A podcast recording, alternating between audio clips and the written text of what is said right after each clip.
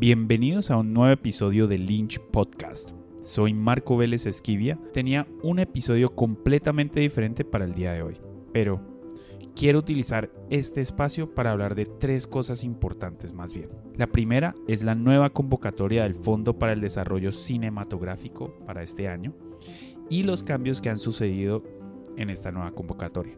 El otro es sobre el BAM de este año. Y por último, quiero ver cómo podemos usar esta cuarentena en la que estamos y utilizarla para nuestra productividad, muy inspirado en la vena de Shakespeare, el cual escribió King Lear durante la plaga. Antes de empezar, quiero recordarles que mi película Afuera del Tiempo se encuentra disponible en afueradeltiempo.com para comprarla o alquilarla a través de las plataformas de Vimeo, Movies y ahora a partir de hoy en Bunet SEO. Si la quieren adquirir a través de Vimeo, tienen un descuento por escuchar este podcast al usar el código Lynch Podcast, todo pegado, cuando estén en el checkout. Igualmente, gracias a una alianza que tenemos con Movies, para los nuevos usuarios que no han usado la plataforma pueden usar el código La Casa Invita, todo pegado, La Casa Invita, cuando estén en el checkout, ya que pueden ver la película completamente gratis usando este código. Espero que vean la película. Ahora, el tema del día. Antes que suspendieran el Festival de Cartagena, el Fondo para el Desarrollo Cinematográfico tuvo el chance de exponer la convocatoria de este año. Y debo decir que estoy altamente sorprendido con varios de los cambios. Estas son las categorías de este año en los estímulos de concurso. En la categoría de animación tenemos realización de cortometraje de animación, producción de largometraje de animación y desarrollo de largometraje de animación.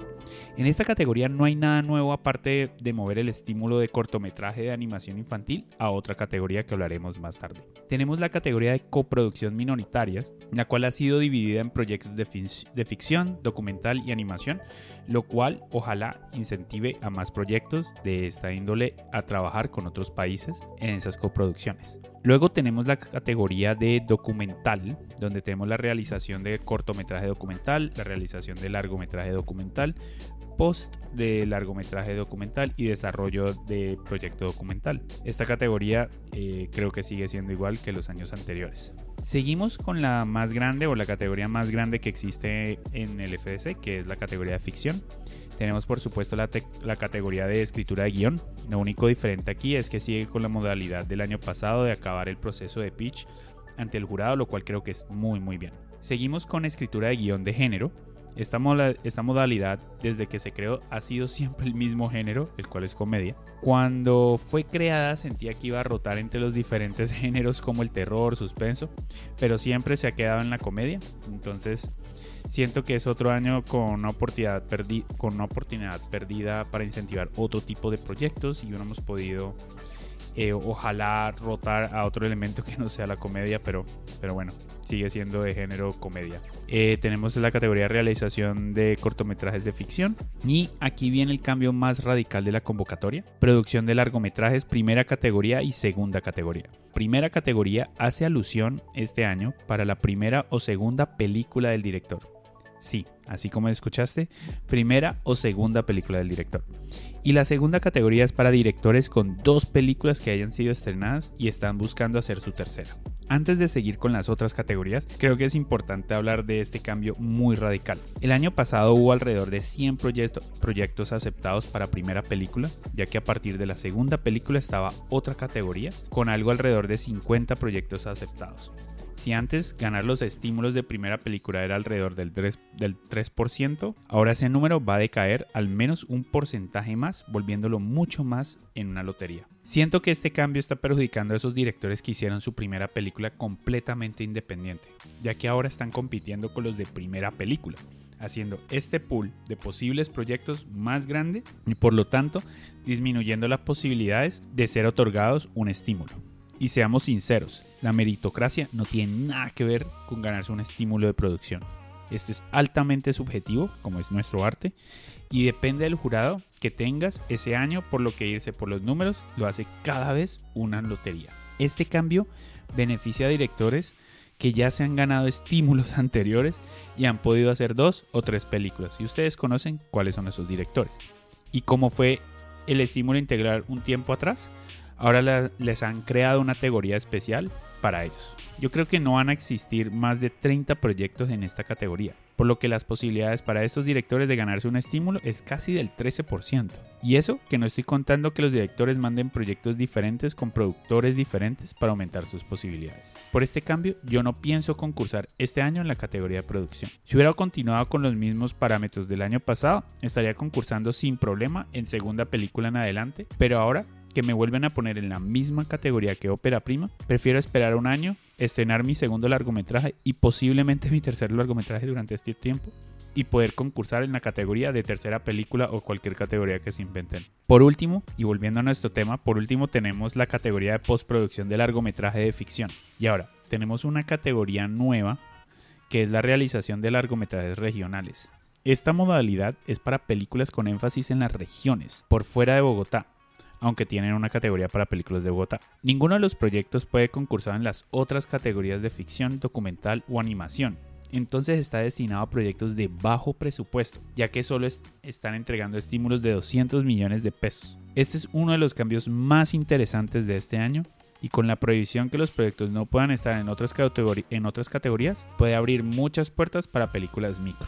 Y por último, tenemos un mayor empuje por parte del fondo en los cortometrajes con las categorías de realización de cortometraje infantil, los cuales pueden ser de animación, ficción o documental, realización de cortometrajes de comunidades étnicas, lo cual por fin, realización de cortometraje, eh, cortometraje experimental, me pareció raro que le dieran más presupuesto a esta categoría que al de comunidades étnicas, pero interesante ver que ahora tenemos esta categoría, realización de cortometrajes para proyectos transmedia y la realización de cortometrajes regionales. Bueno, esas son todas las categorías de este año en la modalidad de concurso.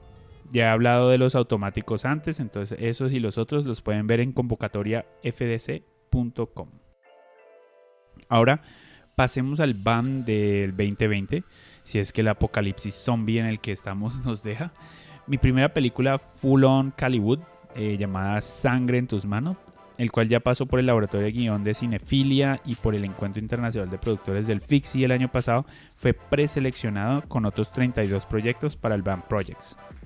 Los BAM Projects de este año me parecen que están mucho más interesantes, me parece que en verdad están una chimba. Leyendo de la página del BAM, en el año 2020, el Bogotá Audiovisual Market continúa, continúa su apuesta por los proyectos nacionales en desarrollo que buscan alternativas de financiación para lograr avanzar a etapas posteriores de producción y finalizar sus obras. Para que esto sea posible, ha creado una ruta de fortalecimiento creativo y empresarial, cuyo objetivo es que los proyectos y las empresas lleguen más preparados y fortalecidos al mercado y así potenciar las posibilidades de concreción de, de negocio.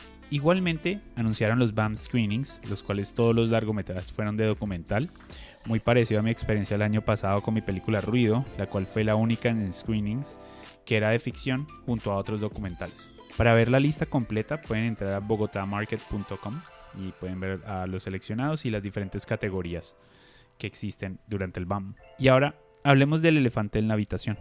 Ciertamente este momento en que todos nos sentimos y estamos no va a durar para siempre. Y lo vamos a recordar como algo lejano, así como ha pasado con los anteriores virus que hemos sobrevivido.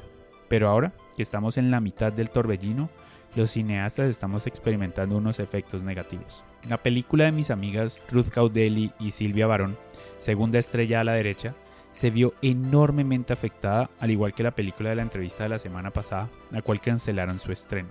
Adicionalmente, muchas producciones de cine y televisión han tenido que parar y esto va a continuar por el futuro inmediato. Alejandro y yo estábamos monitoreando la situación para ver si postergamos la filmación de mi cuarta película, Tiempo Presente, la cual está presupuestada para filmar en abril. El golpe financiero en las bolsas del mundo va a forzar a las compañías a apretarse un poco los cinturones, lo cual significaría una reducción en proyectos corporativos y comerciales, afectando a freelancers y empresas de producción. Y por supuesto están todas las ramificaciones para los cineastas que están pensando empezar sus producciones o planeando ir a festivales o mercados. Esto realmente es apenas la punta del iceberg y parece que esta disrupción va a continuar por varias semanas más, pero lo vamos a sentir por un tiempo largo.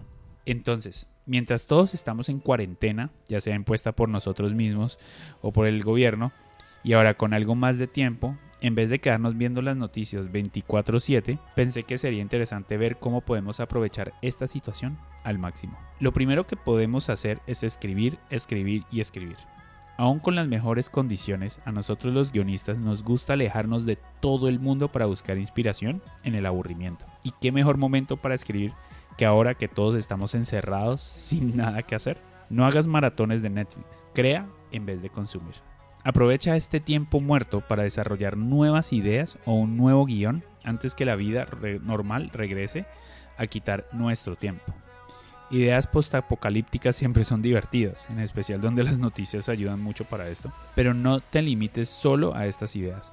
Estoy seguro que vamos a ver una cantidad enorme de guiones sobre el fin del mundo apenas esto se acabe. Este tiempo no se trata sobre aprovechar las noticias actuales, sino usar este tiempo para aprovechar el tiempo que tienes para crear algo nuevo. Lo otro que puedes hacer es un documental. En este momento, sin duda alguna, va a existir una gran demanda para cubrir las experiencias de la gente durante este virus y su impacto. Si tienes una idea bastante interesante y original, este es el momento para comenzar a capturar material y construir una historia. Igualmente este material que puedes conseguir para el documental, puedes venderlo también como material de stock. Muchas producciones de todo tipo, desde noticieros hasta documentales, van a requerir de mucho material de stock que ayude a contar sus historias sobre este virus. Por otro lado, la mayoría de nosotros nos pasamos muchísimo tiempo trabajando para nuestros negocios que dejamos a un lado trabajar en nuestra empresa. ¿Cuándo fue la última vez que actualizaste tu página web o desarrollaste un nuevo plan de ventas para tu empresa de producción? No importa si eres un freelancer o un empleado o el dueño de una empresa productora, siempre hay mil cosas que puedes hacer por tu empresa. Puede ser tan pequeño como diseñar nuevas tarjetas de presentación o pensar tan grande como repensar completamente tu modelo de negocio. Nunca tenemos el tiempo suficiente para pensar en, esta, en esto bajo las condiciones normales.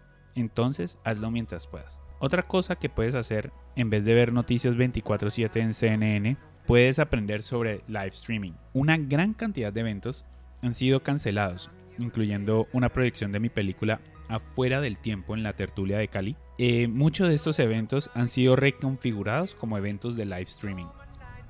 Y esta tendencia va a comenzar a, a ser mucho más común. Desde conciertos hasta eventos corporativos y lanzamientos de productos van a requerir que se hagan live streaming. Entonces, esos que tienen una empresa de producción deberían mirar y aprender a ofrecer estos servicios. Puedes también hacer algo que vengo hablando bastante en este podcast y es comenzar a construir una audiencia. Podcasts, blogs, canales de YouTube están experimentando una subida en su tráfico en estos momentos. Todo el mundo está metido en sus casas buscando consumir más contenido sin tener que salir de su casa. Si estás interesado en comenzar a construir una audiencia creando contenido, nunca ha existido un mejor tiempo. Y probablemente el punto más importante de mi lista es el de seguir aprendiendo y educándose. La gran mayoría de nosotros somos culpables de no seguir educándonos y aprendiendo continuamente. Entonces, esto puede hacer toda la diferencia del mundo. En estos momentos estoy haciendo un curso avanzado de colorización en DaVinci Resolve, ya que estoy haciendo la colorización yo mismo de mi segundo largometraje. Entonces, saca esos libros viejos que no terminaste, compra unos libros en línea, toma unos cursos online, mira tutoriales en YouTube o lo que se te ocurra, pero usa este tiempo para educarte en esas áreas donde no te sientes tan fuerte. Hasta puedes hacer cursos en la página de la Cámara de Comercio de Bogotá para saber y cambiar tu modelo de negocio o potenciarlo. En un futuro no tan distante, este momento en el que estamos va a mejorar. Y cuando lo haga, tienes que estar preparado lo mejor posible para salir de tu casa en un nuevo mundo para maximizar tu talento. Muchas gracias por escuchar Lynch Podcast. Soy Marco Vélez Esquivia. See you, amigo.